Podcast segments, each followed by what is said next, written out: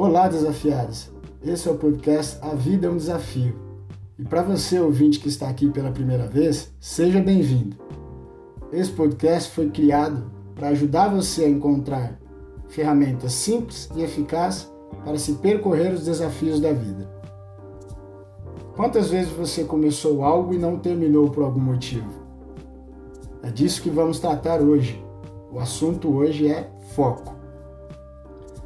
Aquela cena do filme que você durante a semana inteira aguardou ansiosamente para assistir, e junto com ela chega a notificação no celular e você sem hesitar pega esse celular, dá notificação, vai para a conversa e pronto. Perdeu seu foco no filme. O projeto que começou com tanta empolgação e não foi é, levado adiante porque no meio do caminho houve a falta do foco e com isso ele foi engavetado. Durante o dia, ao ler livros, você já começa lendo esse livro preocupado com o que vai fazer depois que terminar a leitura. De todas as situações que foram citadas, podemos chamar ou dizer que houve falta de foco. Ter claro em sua mente o que significa foco será fundamental para alcançar o sucesso. Foco é ter maior atenção nas atividades a serem realizadas, nas metas traçadas e nos objetivos a serem alcançados.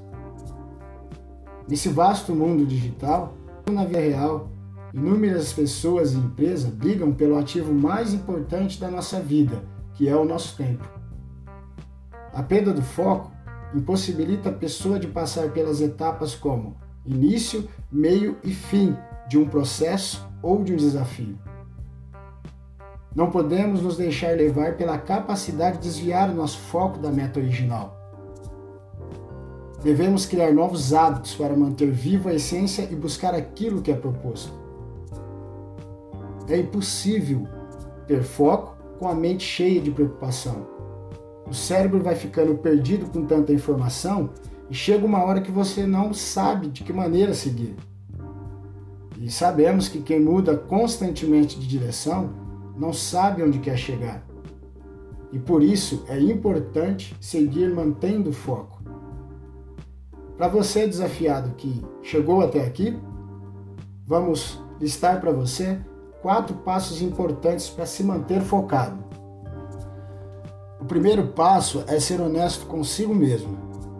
Defina um objetivo, verifique quais meios que serão utilizados para isso. Nada de pensar em meios mirabolantes ou atalhos para conseguir chegar rapidamente a esse objetivo. Foque no processo usando as ferramentas que está aí, ao seu alcance, um passo de cada vez. O segundo passo é defina o propósito.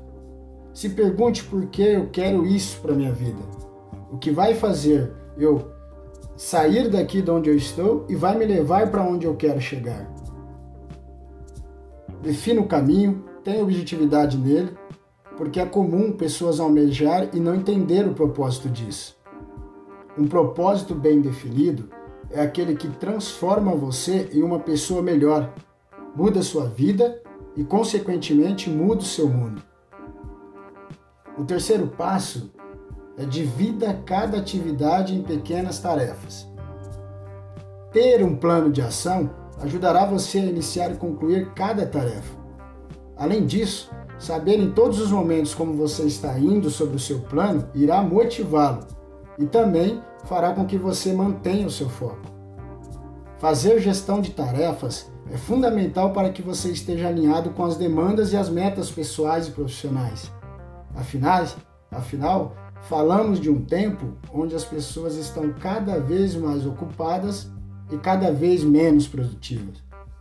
É fundamental controlar todas as tarefas que precisam ser executadas.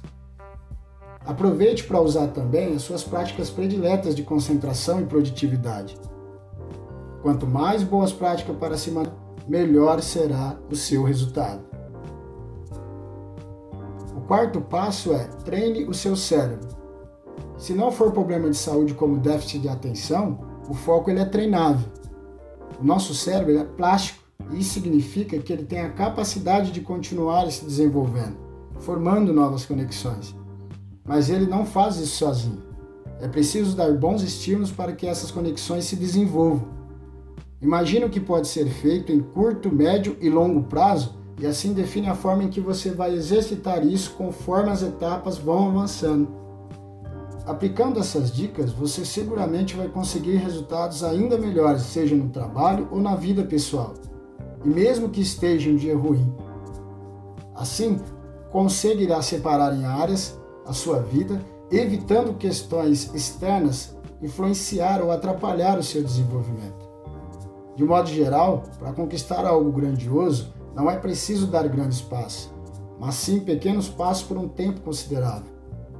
Eu vou citar aqui uma frase do Steve Jobs, onde ao longo, ao final, na verdade, da sua extraordinária vida, eh, foi perguntado para ele o que era foco. E a resposta dele foi: foco é saber dizer não.